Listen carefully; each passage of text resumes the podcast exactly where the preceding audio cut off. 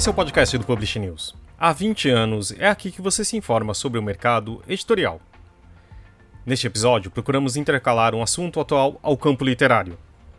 Em um momento da história em que a Rússia invade a Ucrânia, conversamos com a Priscila Nascimento Marques, professora do curso de russo da Faculdade de Letras da UFRJ.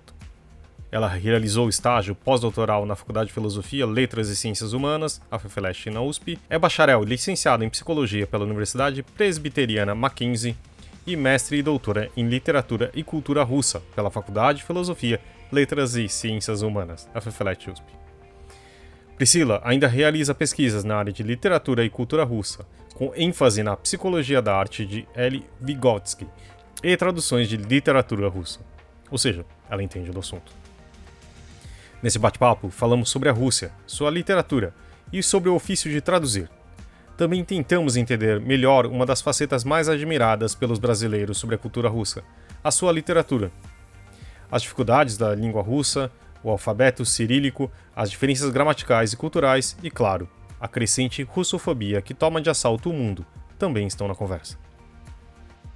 Esse podcast é um oferecimento da MVB Brasil empresa que traz soluções em tecnologia para o mercado do livro.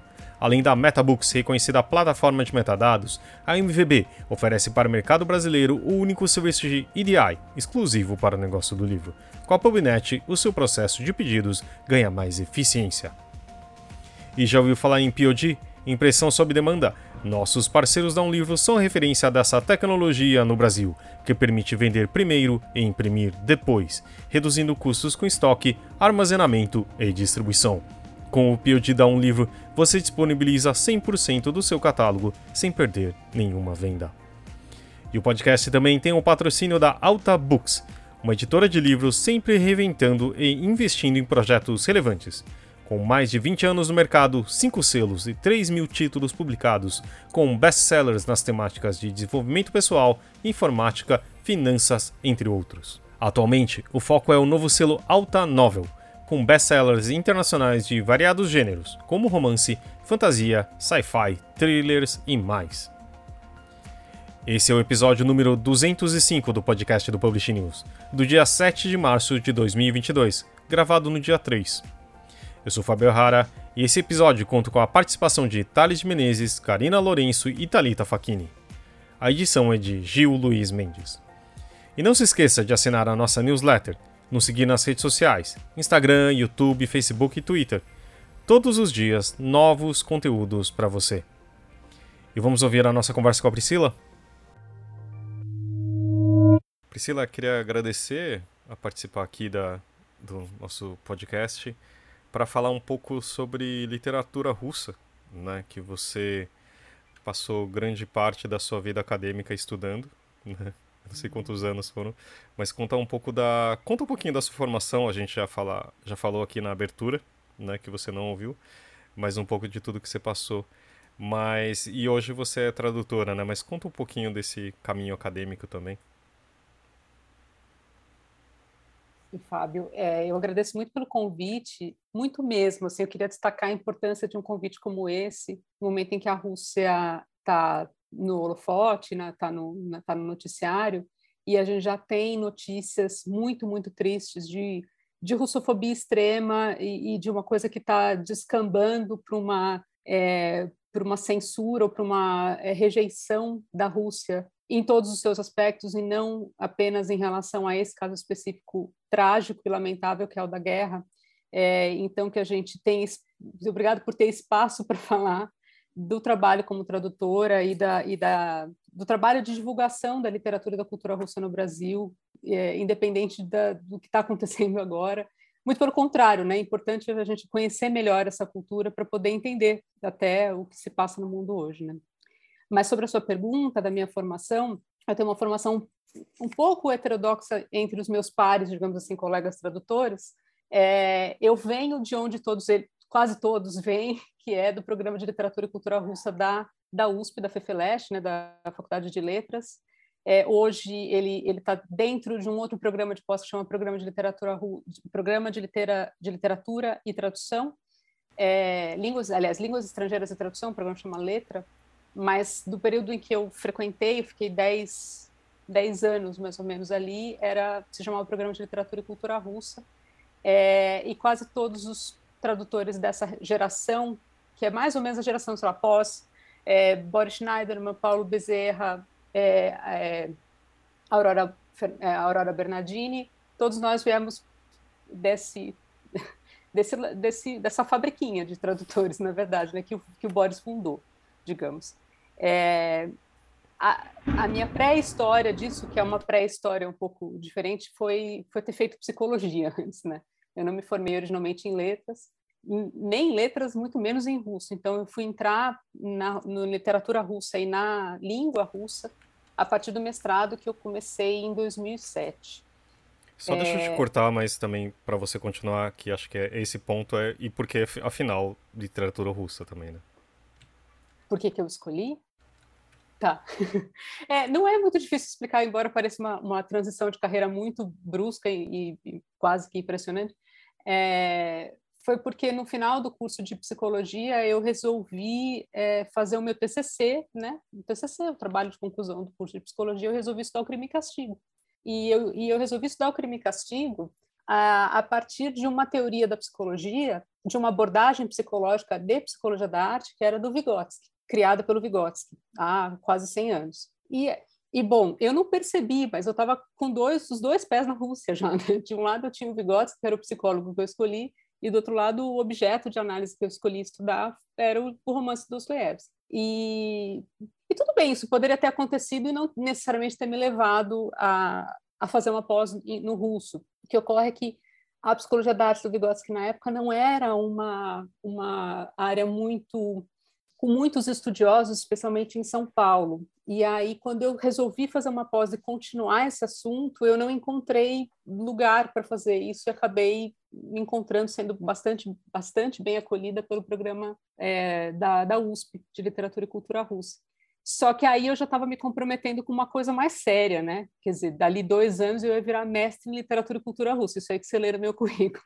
Então, isso para mim implicou em fazer um mergulho é, total, assim. Eu comecei a frequentar as aulas da graduação, comecei a estudar a língua e tal, e, e considerei realmente que eu estava migrando de área 100%, e foi o que aconteceu realmente a maior parte do tempo. Hoje eu tenho voltado alguns laços com a psicologia, mas é, profissionalmente eu acabei me dedicando praticamente 100% ao, ao campo das letras e da literatura russa.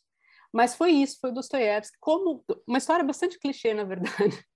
Começar por crime e castigo é uma coisa que, é, que explica quase a relação de meio mundo, na verdade, que conhece a literatura russa. É, metade, se não foi com Crime e Castigo, outra metade foi com, sei lá, Tolstói. O meu foi Crime e Castigo, enfim. Então não é uma história lá muito original. Ela tem uma, uma curiosidade, acho que é básico, e você já deve ter ouvido essa pergunta, acho que um milhão de vezes. Mas como é lidar com o russo, esse novo alfabeto? Como é, é muito difícil? Ok, para você que está aí envolvida, já deve ser tirar de letra, mas é complicado como parece para gente que ouve de fora? A gente nunca tira de letra, não, mas assim, é... olha, é, é muito complicado. É... eu sempre gostei de estudar línguas, mas na verdade, eu, até eu entrar no russo, até 2007, quando eu entrei no mestrado em russo, eu nunca tinha estudado outra língua estrangeira além do inglês, assim. E aí e aí eu tinha vontade, mas aí eu tinha feito faculdade de outra coisa e estava ocupada com outras coisas, e aí chegou nesse momento que eu falei, não, eu vou ter que estudar russo. É, o problema, a maior dificuldade de estudar russo foi, na época, isso, é isso, tipo 15, 20 anos atrás, quando eu, quando eu comecei, é, a gente tinha poucas escolas, poucos, poucos bons materiais. Então, claro que do ponto de vista estrutural é uma língua difícil, porque é uma língua que declina, tem outro alfabeto. O alfabeto é, é o que mais estranha, é o que mais causa estranhamento, mas não é o pior, está longe de ser a pior parte da história. Porque o alfabeto se decodifica, é como aprender um códigozinho, assim, daqui a pouco você está acostumado com aquilo. Mas a estrutura da língua tem uma, é, é muito diferente do português, ela é uma língua que declina, e mesmo que você já tenha estudado, digamos, alemão, o nível de, de, de, declinação do russo é muito mais complexo do que o do alemão. É, então, assim, claro, não é fácil e era, acho que, um pouco mais difícil na época, porque acho que tinha materiais um pouco precários, os métodos não eram muito estabelecidos, não que sejam agora, mas assim, agora você tem, acho que é bom mencionar, tem uma porção de canais no YouTube, em português, inclusive em português, né? É, dentre os quais, inclusive, já para falar do assunto do momento, né, pessoas recebendo mensagens de ódio por causa da situação atual, né, gente que tem esse tipo de canal sofrendo com isso. É, esse tipo de coisa não existia, sabe? Essa coisa até, até mais lúdica, né, dos videozinhos e tal. Então era um pouco mais difícil, assim. Acho que hoje em dia nem Duolingo acho que existia. tem, tem russo no Duolingo para quem quiser é, brincar um pouquinho. É uma ferramenta um pouco mecânica e meio, meio, não sei se totalmente eficiente, mas pelo menos cria alguma familiaridade, né? É, e como aconteceu comigo, eu tenho a impressão que isso acontece com todo mundo. Parece que no momento que você decide uma coisa para você, você decide se dedicar a alguma coisa, parece que tudo começa, que essas coisas começam a aparecer para você, né? Eu tive essa impressão claramente. De, de, no momento em que eu resolvi entrar na pós em russo, aparecia filme russo no cinema, aparecia peça russa no teatro. Foi nessa época que veio uma excursão enorme de, de, de companhias teatrais russas para São Paulo. Eu falei, não acredito, não é possível, né? Então, eu, tudo, tudo, eu não vou ter nenhuma explicação para isso. Pode, pode ser que isso sempre existiu, eu só não prestava atenção, mas, de fato, havia já uma presença é, de um diálogo com a cultura russa no Brasil que a gente acha, a gente supõe que, que venha mais ou menos desde a tradução do Paulo Bezerra é, do Crime e Castigo, que foi em 99, 2000. É, dali para frente, essa onda de traduções diretas geraram muita coisa, movimentaram muito o ambiente cultural no Brasil em relação à Rússia, né? Já existia, claro, o trabalho primoroso do Boris Schneiderman e da professora Aurora, mas acho que essas grandes, as traduções dos grandes romances de Dostoiévski, é, que do, se popularizaram de um jeito um pouco impressionante, assim, para falar a verdade. Se você fala em outros países, inclusive na Rússia, que Dostoiévski vende no Brasil, é um choque, é um choque para qualquer país na Europa Central ou para os próprios russos. Os russos não necessariamente gostam tanto assim do Dostoiévski. É, então, eu acho que eu perdi o que eu estava falando, mas eu estava dizendo que assim, é, tudo isso acabou ajudando, me ajudando a entrar um pouco. As antenas ficaram mais ligadas, né? Você começa a procurar, as coisas parecem que começam a aparecer também. É, e, e é, foi um, tra um, trajeto, tem sido até hoje, né, um trajeto que não é fácil.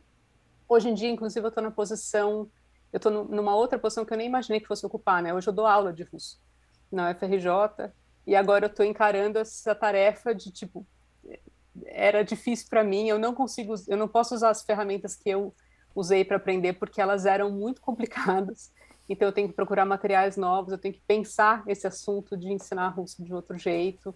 É, mas acho que a gente já se encontra em um outro estágio. Eu, nessa, fazendo essa tarefa desse lado hoje, de dar aula de língua, eu acho que a gente tem à disposição coisas muito mais modernas do que do que o Deus nos acuda que era aquele monte de xerox e de, de materiais confusos e picotados e soviéticos na maior parte das vezes que a gente tinha à disposição quando quando eu comecei.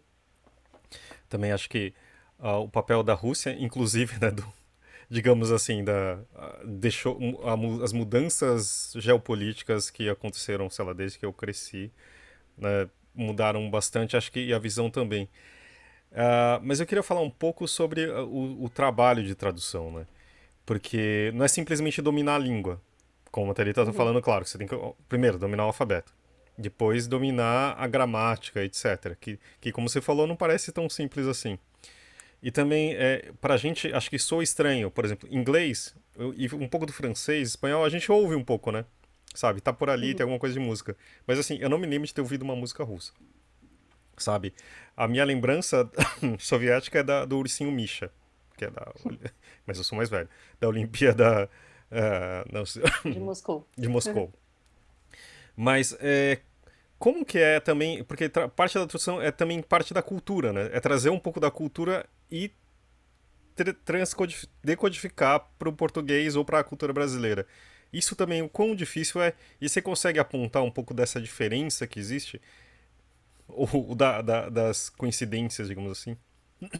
É, é, não é um trabalho simples e não é, não basta saber o idioma, sem dúvida, assim, não, não é uma questão.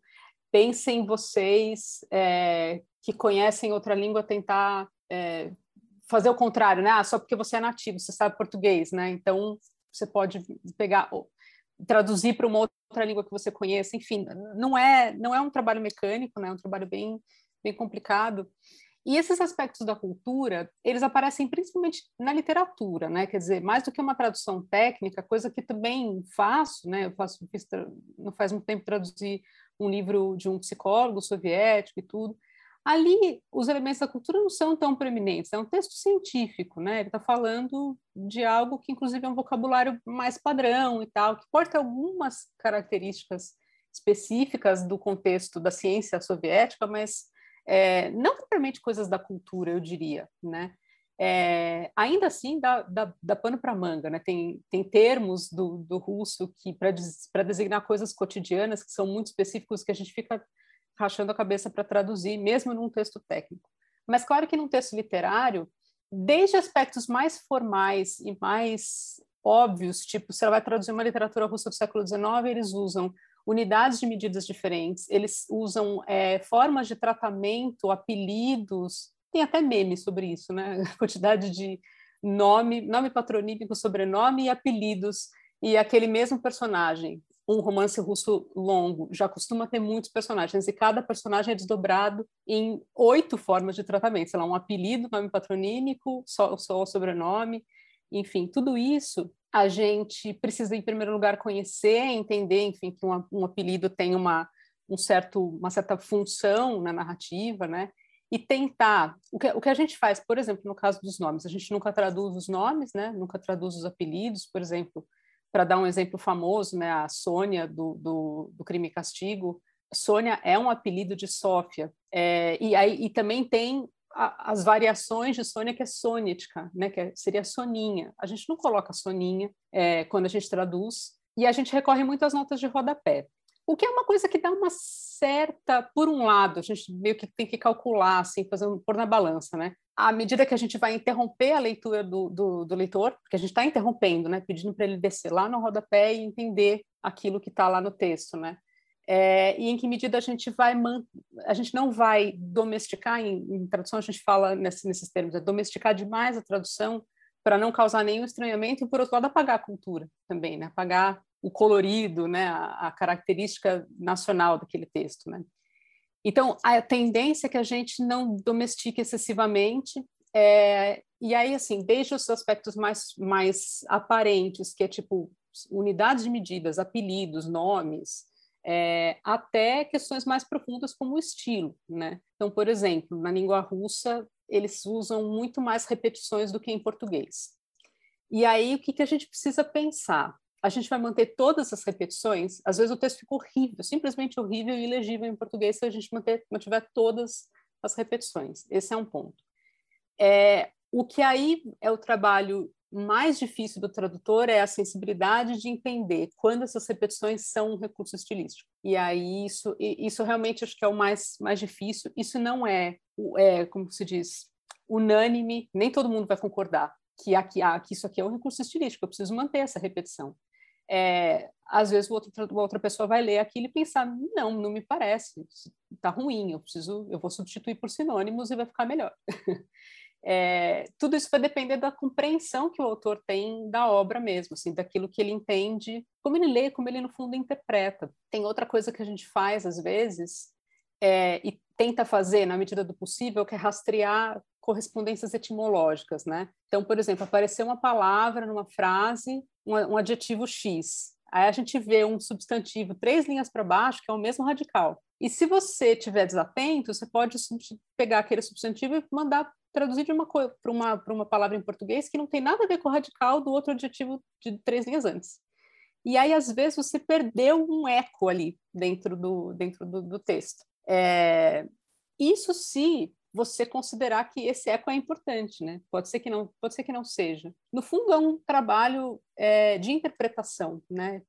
que sempre pressupõe uma certa leitura e interpretação do texto. É, e a gente tem o, o problema de como tradutor, assim, a gente, a única coisa que, que, que resulta finalmente, né, é o nosso trabalho, né? A gente não escreve uma tese para explicar por que traduziu assim ou assado, né? É, então, quando alguém pega o, seu, o resultado final da sua tradução, alguém pode dizer, ah, mas concordo com essa palavra, não gostei disso. E a gente não está meio ali para se defender, na verdade, né? É, porque, no fundo, muito provavelmente, se você vai até o tradutor, ele vai ter alguma, alguma justificativa. Você, quando analisou aquela frase isoladamente, talvez não sabe que quando o tradutor traduziu aquela frase, ele estava pensando em três frases antes, cinco frases depois, que tinham alguma implicação para aquela frase especificamente. É, então, eu só estou dizendo isso porque, assim, às vezes, o tradutor fica muito, tentado muito em evidência, né? Não é à toa que a gente fala muito, né? A gente dá entrevista e o no, nosso nome está na capa, às vezes, né? É ótimo, assim. Mas, mas, por outro lado, isso às vezes fica... O trabalho fica um pouco exposto, como assim, ah, o tradutor é, errou aqui ou fez não sei o que acolá, mas a gente não tem muito esse, essa oportunidade, às vezes exceto quando a gente faz trabalhos acadêmicos. Eu tive a chance de escrever, por exemplo, artigos sobre tradução que eu fiz, uma tradução de um conto do Dostoiévski, aí eu pude explicar, ah, por que, que eu escolhi a tradução deste título? Foi o caso da História Desagradável, né? O título da História Desagradável é anedota em russo. A palavra anedota parece tão melhor do que história, que é uma coisa banal, enfim. E foi difícil chegar nessa conclusão, a gente não consegue explicar Ninguém vai ter saco de ler uma nota de rodapé de três páginas você explicando por que, que você escolheu a história e não a anedota e tal.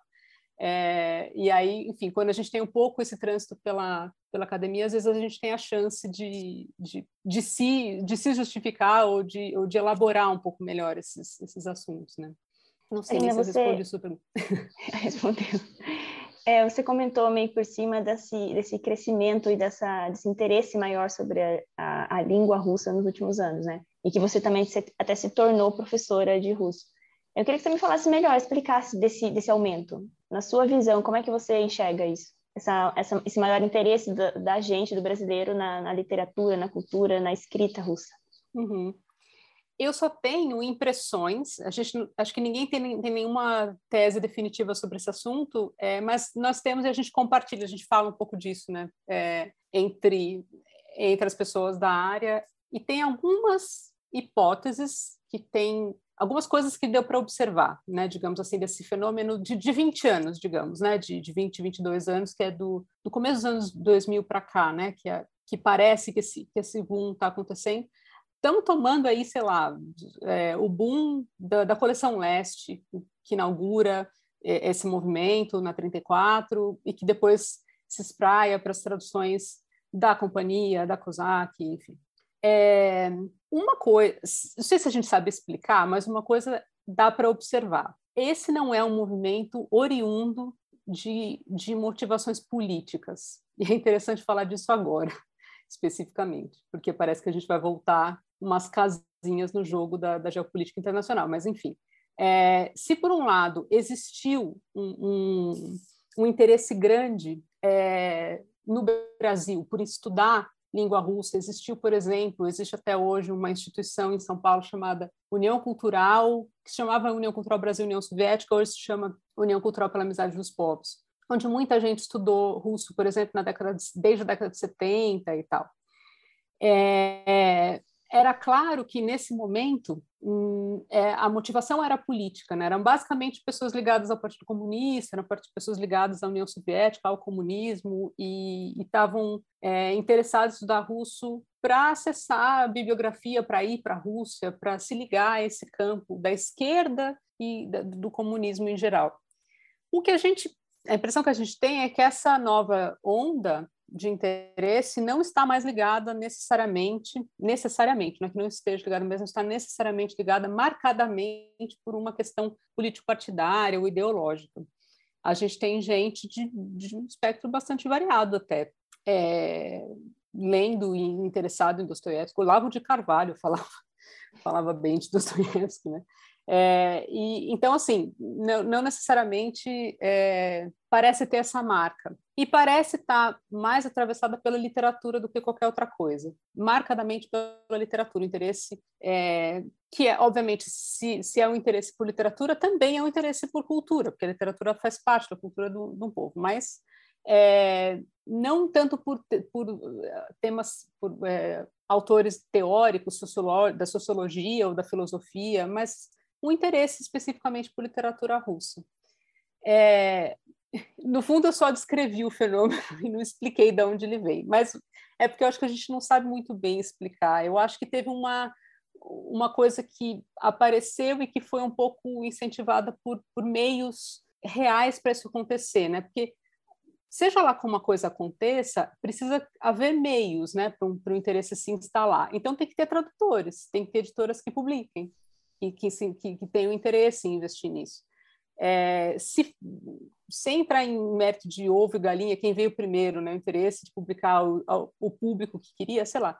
O fato é, havia tradutores, passou a haver cada vez mais, e isso, de alguma maneira, vendeu, né, é, é e, e, resultou em, em, em, um, em um boom mesmo, né. É, novamente, estou dizendo que eu acho que eu não respondi a sua pergunta, mas eu acho que pelo menos pinta um pouco que cenário que é esse que a gente vê, Sim. e acho que essa uhum. diferença importante de não ser mais uma questão, de não, não ser necessariamente uma questão ideológica, já, é, já cria pelo menos uma, uma diferença em relação ao cenário que a gente tinha no século passado, digamos. É, e você falou sobre. Coisa. Desculpa, pode falar, Thales. É, você, você acabou de, de, dizer que hoje passa pela, pela literatura, né? Essa atração, né? Esse, esse, digamos, esse crescimento dos últimos anos.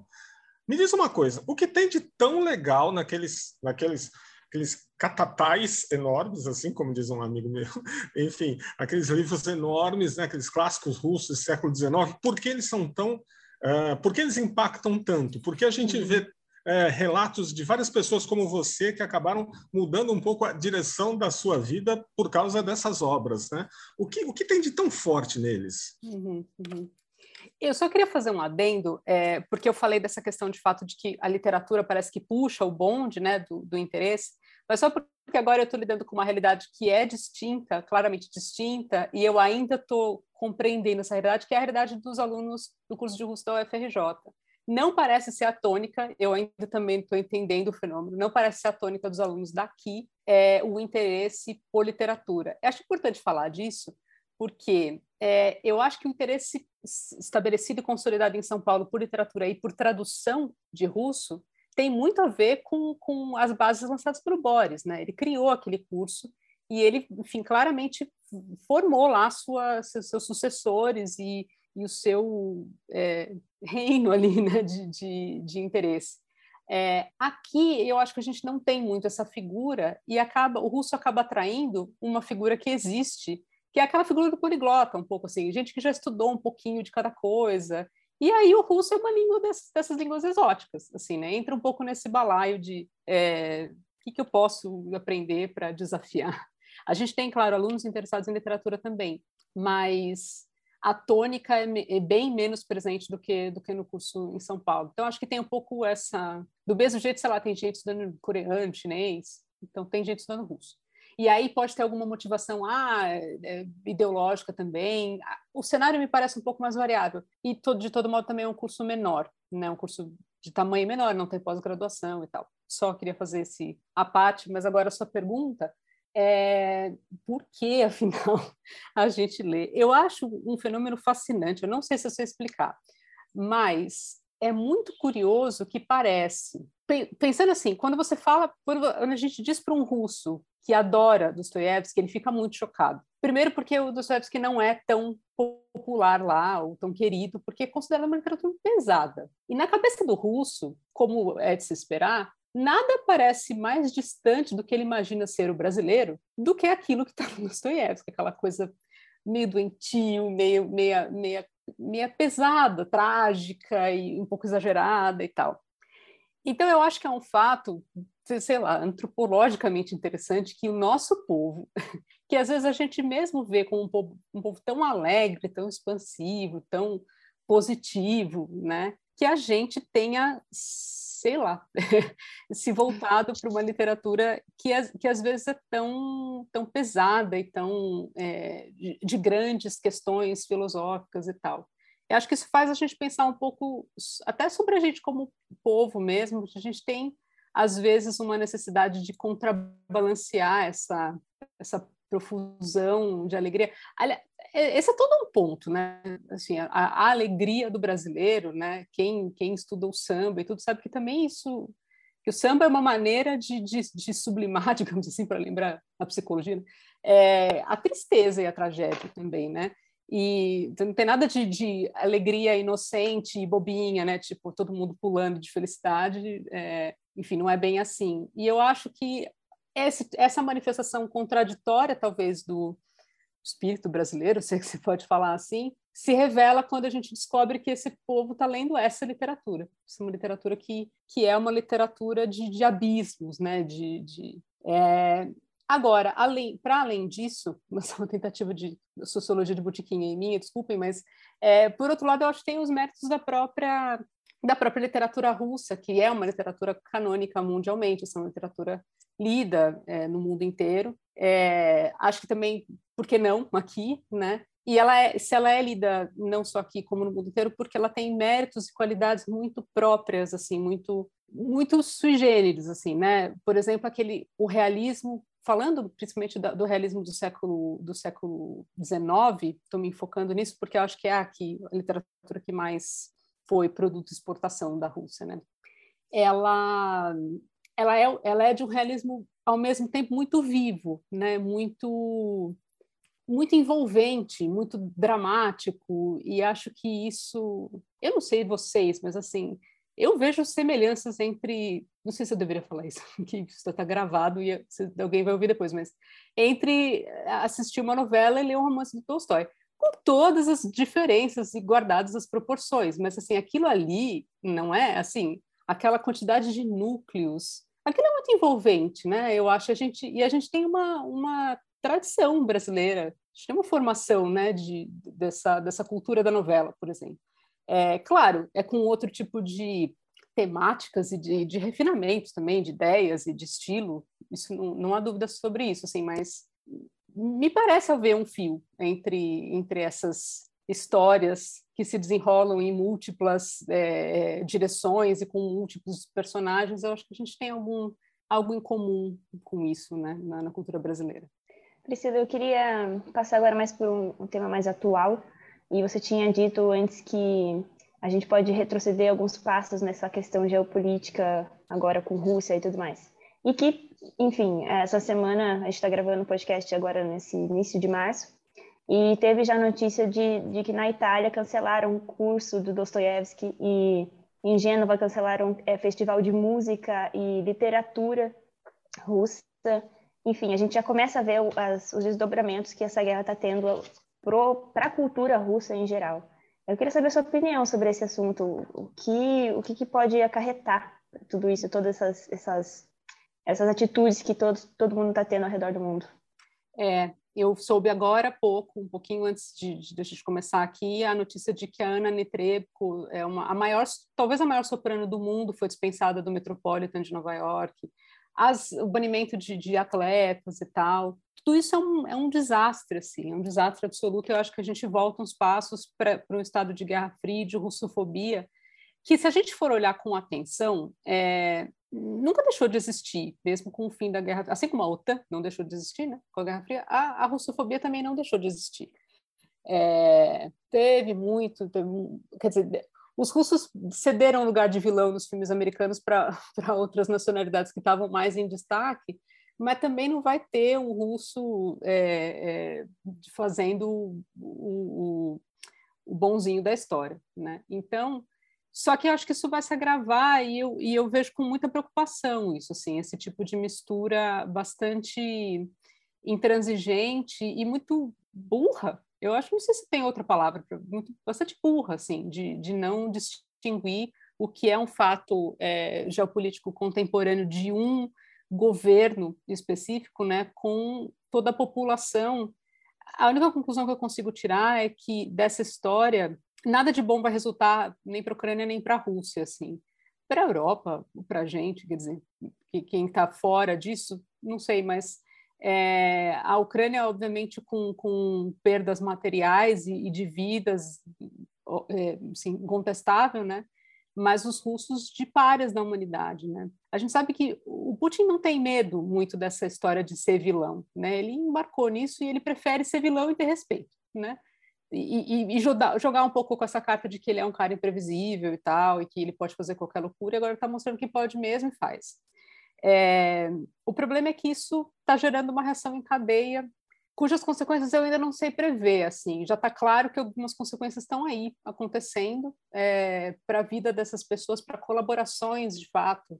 Me preocupa o, o, a, a, colaboração de, de, de, especialistas, de professores do mundo inteiro com a Rússia, com as instituições russas, os especialistas da Rússia. É, isso tudo é muito preocupante. Só para dar um exemplo, eu tive, eu fiz um, o meu estágio de pós-doc na Alemanha. A Alemanha, é, na, na, Universidade Livre de Berlim, tem o Instituto de Leste Europeu, e eu tinha, tinha um professor lá, ele foi meu orientador.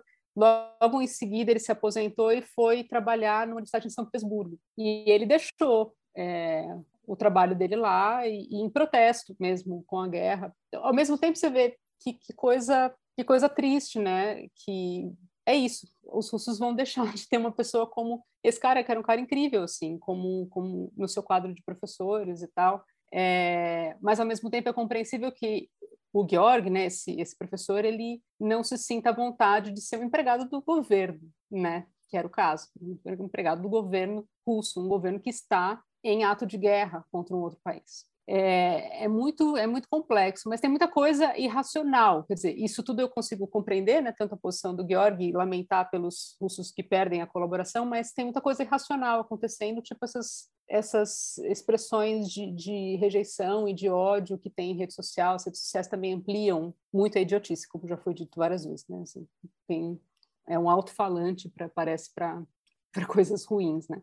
É, então é, é, é, realmente preocupante, assim. Eu, eu temo por uma escalada disso, até porque a gente não sabe ainda o que vai acontecer. A guerra está tá longe, não, não, não mostra indícios de, de, um, de um fim próximo e nem de, sei lá, de claros, claramente de que consequências ela vai trazer ainda. Então, é, é, é preocupante, eu acho, para a gente, para qualquer pessoa envolvido, interessado em, em, em conhecer, em divulgar e, e ter alguma relação né, com, com a Rússia.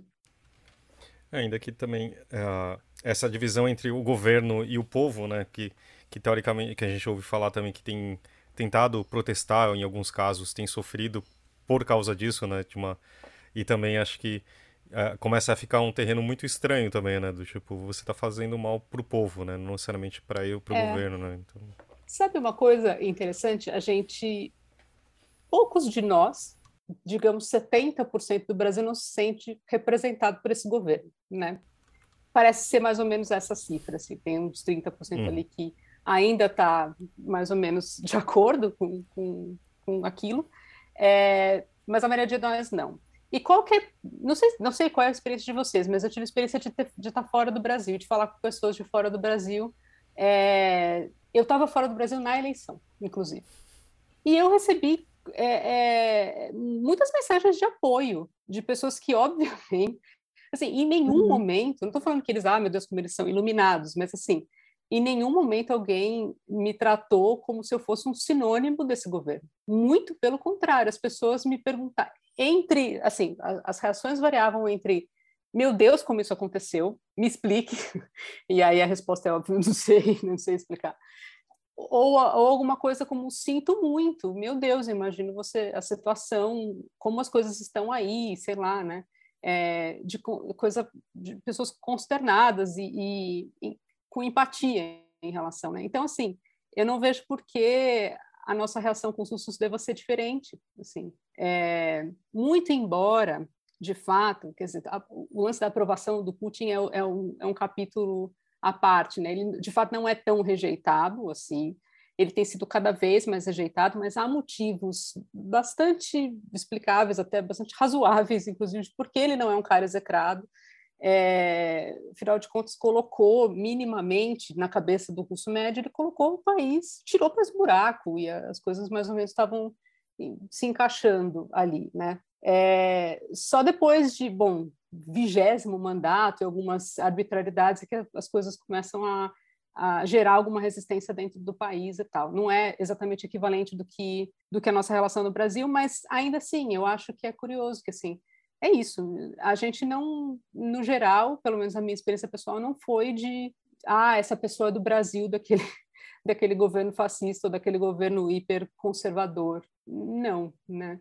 Então eu acho que talvez a gente pudesse pôr a mão na consciência, já que a gente não é, não recebeu esse tipo de reação, não, não agir dessa maneira, né? É, porque eu acho que também teve algo parecido quando o Trump foi eleito também, você, você falava com as pessoas, uhum. falava, pô, como uhum. aconteceu com você, americano e tal, então, é, não sei, dá a impressão também que como a, o vírus era chinês e tinha algum, sabe, talvez você já estava escondendo alguma coisa que já estava ali e só deixou mais visível também, né? Talvez já existe esse preconceito e muitas vezes... É, isso fica mais claro e as pessoas sintam a liberdade de, de, de exercer esse, esse racismo, uhum. digamos assim, né? Então, Sim. Uhum. Mas enfim, espero que, eh, com certeza, acho que são, voltando para a literatura, são livros que eu sempre me entreguei, você respondeu, e acho que também eu tenho essa teoria que são livros incríveis, são com muitas aspas como folhetins, né, que muitas vezes eram feitos isso lançados semanalmente ou mensalmente de tempos, e acho que tem uma estrutura muito que a gente está acostumado em séries hoje em dia, né? Então acaba criando uma dinâmica muito interessante, falando sobre é, coisas é, que, que de todo o mundo e todo ser humano tem, né? Então que a gente possa também aprender a separar, né, o povo, né, de um governo que que com certeza não merece nenhum tipo de aprovação, né? para Priscila rapidinho, assim, do clima, vou mudar de assunto, assim, vou falar do clima. É, eu li uma vez é, referente que é, pessoas é, de climas mais frios, países, locais, leem mais. Eu não sei, e leem e produzem mais, assim, literatura. Por estar dentro de casa, você procura hobbies mais internos, certo? Queria saber se isso tem relação aos livros russos, à produção russa, assim, são livros enormes, ou se não tem nada a ver. Eu não sei se dá para traçar uma linha muito reta, mas assim, uma coisa que dá para perceber lá, no, no hemisfério norte de modo geral, onde as, as estações são muito marcadas, a vida é organizada muito em função é, do que dá para fazer, basicamente. Se está tudo bloqueado de neve lá fora, né, você vai inventar o que fazer que não envolva você se deslocar muito e tal, né? Ou você vai aproveitar aquela circunstância para fazer aquilo que só dá para fazer nessa época, tipo esquiar, sei lá. É, então, de fato, acho que há uma, há uma relação entre si, um ciclo, ciclos de, de, de vida muito definidos, assim, né, de do que se faz e de como se faz, é, de como se vive a vida em cada época do ano, assim. É, faz sentido e as coisas são assim, porque, bom, é isso. Uma hora o dia dura é, 20 horas, né, quase não anoitece, outra hora ele dura 5 horas. E aí você meio que precisa se adaptar a isso.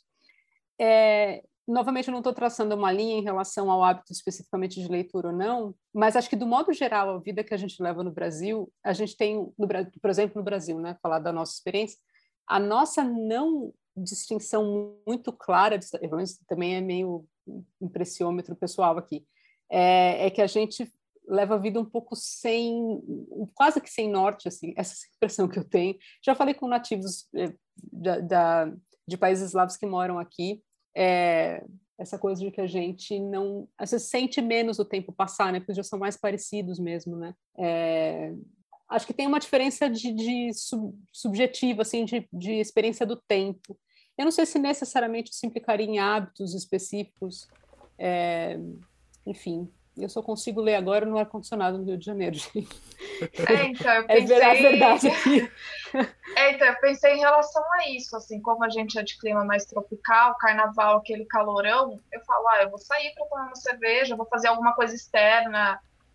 Normalmente eu falo, eu não vou sentar no meu quarto nesse calor e vou ler uma obra do Toy Story. Normalmente, uhum. assim, é, são hábitos que eu procuro fazer mais no inverno, ou, ou pratico mais no inverno. Por isso que eu pensei nessa relação, assim, se fazia sentido ou não. É, acho que vai, vai muito assim do, da rotina de cada um, um pouco porque é, o inverno, a espécie de inverno que existe no hemisfério norte a gente não tem nada nem semelhante. Assim, os nossos dias não são tão curtos. A diferença entre um dia longo, a gente ainda usa horário de, ver, de verão para dar uma esticadinha, assim, mas mesmo assim não passa de oito, não, sete horas da noite, né? É, lá é uma coisa muito radical, tipo noite branca, né? Não, tem, não pôr nunca o sol. É, e os dias extremamente, extremamente curtos, assim.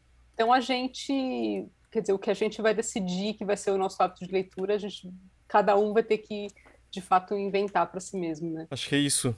A gente, você queria falar mais alguma coisa, Priscila, que a gente possa ter esquecido aqui? Eu queria só novamente agradecer por esse espaço, porque eu acho que é com coisas assim, além de editar, publicar, traduzir, enfim, continuar além da literatura russa e fazendo o possível para que ela seja conhecida, esse tipo de espaço, esse tipo de conversa, eu acho que ajuda um pouco a, a desfazer algumas, é, algumas ideias erradas e equivocadas né, sobre essa mistura de povo. A gente já tinha, antes a gente tinha um problema, que já era um problema sério, né, que era separar o autor e a obra. Né? Já não é uma coisa fácil assim, uhum. né? Agora a gente está misturando tudo no balaio só, o ator, obra e o presidente atual do país, assim. Meu Deus, né? É verdade. Vamos primeiro para o nosso momento MVB Brasil e depois para as nossas indicações. E aqui no nosso momento MVB Brasil com Ricardo Costa. E aí, Ricardo, como vão as coisas? Fala, Fábio, tudo bem? Fala aí, pessoal. Que temos de novidade para hoje que você gostaria de dividir aqui com o nosso ouvinte? Ó, oh, Fábio, eu, eu devo confessar que eu atrasei um pouquinho, eu, eu atraso muito na leitura dos artigos do Publish News, frequentemente. A gente vai fazer um monte de coisa e fica lá a ser lido. E uma hora, mas uma hora a gente chega e eu entrei, eu esses dias li o artigo do, que o Publish News fez com os CEOs de várias editoras, né? E eu, eu queria comentar um, uma parte que o Cassiano mencionou, uh, que o Cassiano fez uma análise do mercado, né? O Cassiano Eric da Planeta. É, o Cassiano apontou que há uma tendência de consumo conservadora no nosso mercado e que o mercado se renova pouco e novos livros demoram para acontecer e para ter sucesso. Dos 20 livros mais vendidos de, da lista do Publish News de 2021, né, apenas um foi lançado em 2021. Todos os outros fazem parte, eram, são, são livros de catálogo, que a gente chama, né? Então, eu queria relembrar a galera algumas coisinhas. Uh, primeiro, sobre os livros que eles vão lançar, os livros novos, né? Uh, invista algum tempo é, no, nos metadados desses livros. Lembrando, de novo aqui, não é gastar tempo, é investir tempo né? Uhum. Uh, pessoal de que fala de dinheiro fala muito nisso, né? Pessoal de finanças, mas é fato também aqui quando a gente está falando de metadados. Incluir os dados com antecedência é super importante. Uh, e às vezes a gente esquece, o mercado esquece, que não precisa obrigatoriamente existir uma pré-venda para você incluir os dados com antecedência. Você pode incluir os dados com antecedência apenas para informação do livreiro e do público. Uhum. Dentro da Metabook, você pode até controlar se é para o livreiro apenas a informação ou se a informação pode ser divulgada ao público, isso você informa lá nos campos corretos do Onyx que estão lá, ou até se vai ter uma pré-venda ou não, se você só está divulgando a informação. Tudo isso dá para controlar lá dentro quanto mais antecedência o povo recebe a informação, é melhor para ele se preparar, para ele saber o que está saindo, separar um espaço lá na livraria para expor o livro, uh, para colocar em destaque no site quando esse livro chegar e começar a ser vendido. Então, a informação com antecedência é super importante. Outra coisa que a, a gente às vezes não dá muito valor são as amostras de livro e imagens internas do livro. Uhum. Uh, poucos sites, na verdade, mostram isso para o consumidor final. Acho que hoje em dia dois ou três lojas estão usando isso de uma maneira boa. Mas essas amostras elas podem ser consultadas pelo livreiro, para o livreiro conhecer, para o livreiro saber que livro é esse que vai chegar para ele. Uhum. Né? Tem livro famoso saindo, então o cara até já sabe de cor, já, já leu um monte de coisa, mas tem livros novos, de novos autores, e o livreiro não tem nem noção do que é, ele precisa de material na mão. Então, esses, dá, essas, esses arquivos que você consegue subir lá na MetaBooks dão essa informação para o livreiro, para o distribuidor. E hoje em dia existem várias bibliotecas que já que são clientes MetaBooks. Então elas estão acessando a MetaBooks para conhecer as novidades e para escolher livros para serem é, para fazer parte do acervo da, da biblioteca. Então essa informação, esses dados, esses arquivos lá também são muito úteis para os bibliotecários conhecerem, e jornalistas também estão começando a ter acesso a metabooks. Então, para saber o que, que vem, o que está saindo, ele também pode, ele vai buscar lá na Metabooks e ele vai ter uh, acesso a esses, essas, a esses arquivos pequenos de amostra ou uma outra imagem interna. Isso é importante para você divulgar o seu livro. É, incluir links de divulgadores que falam e promovem o livro. Se a gente estava batendo papo aí, Fábio, hum. obrigado por você ter lembrado desse detalhe aí. É, a gente sempre lê, eu, eu sempre menciono link de resenha, link de matérias, link de críticas literárias que possam ter saído aqui e lá fora, é, mas também a, a galera das mídias sociais é muito influente e eu tinha deixado passar isso, né? Os booktokers, é isso, né? Agora, isso, isso. os booktokers. E uma outra coisa também que quando der para fazer, relacione. Existe um campo de relacionamento de livros, relacione o livro novo com algum livro antigo que você tem no catálogo, por afinidade de autor, por afinidade de assunto, várias várias afinidades você pode relacionar ali na MetaBooks. E aproveita, né, já que está lá na MetaBooks, já está lá na plataforma, dá uma revisadinha no seu catálogo, que a gente sempre fala que metadado é vivo, então todo a gente precisa estar tá sempre atualizando as informações. São essas aí as dicas para hoje. Muito bom. Ótimas dicas. Espero que o pessoal tenha anotado aí, ou dá uma voltadinha aqui para ouvir um pouquinho melhor também novamente. Tá bom? Ricardo, muito obrigado e boa semana. Afinal, a gente está gravando no final de semana, mas boa semana para todo mundo. Obrigado, Fábio. Obrigado para todos aí. Boa semana a todo mundo.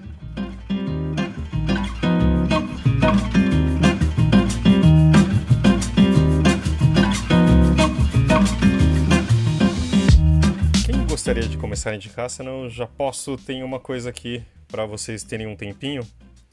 Eu... frente? Então, uh, o.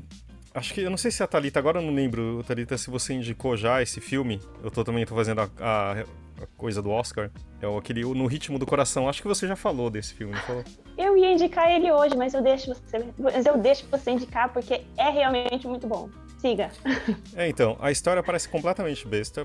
Quer dizer, besta não, mas assim, do tipo, a... primeiro que o título, no, Bobinha, ritmo, do cora... né? no ritmo do coração, você fala, é um filme da sessão da tarde e é ruim. Mas aí eu fui procurar o nome em inglês, que chama Coda, que é Children uhum. of Death. É... Esqueci o A, mas enfim. É tipo filho de, de, de pais uh, e surdos. Surdos. E aí tem uma coisa improvável que a filha ela é uma, um pouco um, a ligação entre os pais, que eles são surdos, a família toda, e ela não é a única não surda, com o mundo. Eles são pescadores. E ela começa a cantar, só que ninguém sabe disso da família dela. E acha que até com um ato de rebeldia, do tipo, por que, que você canta? Quer dizer, eu nem sei, ninguém sabe se ela canta bem. E ela canta muito bem, entendeu? Só que assim, e a partir disso, você, primeiro que você percebe que é, em muitas partes do filme eles cortam para você ter a sensação de você ser surdo também, e isso é incrível. E depois você também. A, a linguagem de sinais é muito boa, porque os atores são surdos também, e eles fazem, por exemplo, os palavrões em sinais são incríveis. São muito engraçados. Você começa a rir.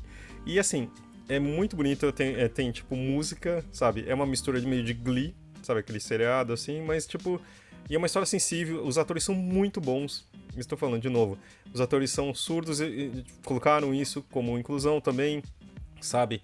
E, e, você tem um pouco de como entender um pouco essa parte, sabe? Eu, eu achava assim, ah, será que vale a pena? Eu assisti porque tá no streaming, tá na Amazon Prime, é, mas assim, é um. É assim, primeiro que se você não chorar pelo menos um pouquinho, você é um sinal que você não tem o coração. Mas é, é muito bom. Eu acho que vale muito a pena. Você Aí, eu vou só. Eu acho super. Eu falei que eu ia te complementar, porque é muito lindo, é de chorar um pouquinho sim, tá? E eu não gostei também dessa tradução, o ritmo do coração em português, achei que deu real uma cara de sessão da tarde, mas enfim, o filme é muito bom. E tô torcendo pro o ator que faz o pai dela, que aliás, eles são surdos na vida real, uhum, os sim, três sim. da família. É, ele tá é, concorrendo a melhor ator coadjuvante, então já quero muito que ele ganhe. Dos que eu assisti, eu acho que ele é o que melhor tá merecendo ali. Enfim. E a minha indicação, na verdade, eu fazer bem rapidinho, era. Já tinha indicado aqui há alguns anos, um, a série Chernobyl, da HBO também, que é muito boa. Tem só cinco episódios e eu lembro que quando estava passando essa série, estava na última temporada de Game of Thrones, que sempre batia recorde atrás de recorde de audiência, e Chernobyl é, ultrapassou isso, porque, enfim, é uma série muito bem feita. Apenas cinco episódios que conta todo aquele mais desastre nuclear que aconteceu em Pripyat. É essa cidade, né? Agora eu não sei se foi certo, mas eu tenho quase certeza que é. Muito bom.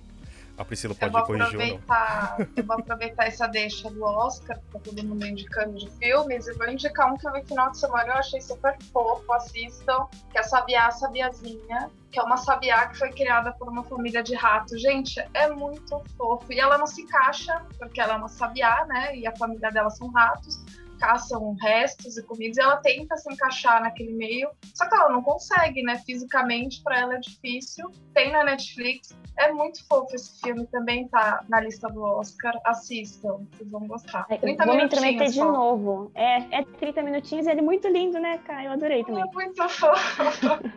Assista, gente. Eu tô fazendo merchan desse, desse, dessa animação porque é fofa demais. Muito bom. E você, Priscila, o que, que indicaria pra gente? Eu gostaria de indicar o seguinte, um pouco é, inspirada na, na, dica da Talita que falou da série, tem o livro que meio que inspira a série. Tem uma polêmica em relação à a, a, a, falta de crédito, né? Uhum, uhum. a, a, série não dá propriamente o crédito ao, aos livros da Alexana, uh, Svetlana Alexievich, que tem, que, enfim, que coletou depoimentos e tal e, e, publicou, e escreveu o livro Vozes de Chernobyl, né? Mas eu queria indicar é, um outro livro dela. Eu acho que, de modo geral, a literatura dela é muito interessante agora que a gente está vivendo momentos tão atribulados e que a gente está tentando entender algumas coisas da história desse, do, do, leste europeu e tal. Eu gosto muito, especialmente, talvez eu goste mais de todos do fim do Homem Soviético. E acho que para entender um pouco é, a queda da União Soviética e a, a multiplicidade de coisas que, que saem dali, é, esse livro ele é muito interessante assim para é, para complementar talvez né, essa, essa, esse outro capítulo também trágico da, da história ali do leste europeu que foi a tragédia de, de Chernobyl.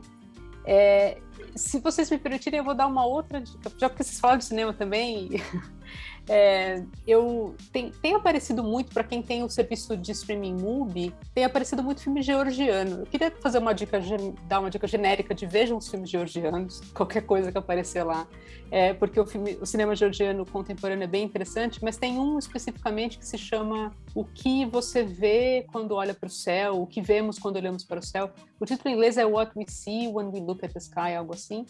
É, só um pouco para também sair um pouco desse assunto muito pesado, esse é um filme completamente diferente, assim, é, que não tem nada a ver.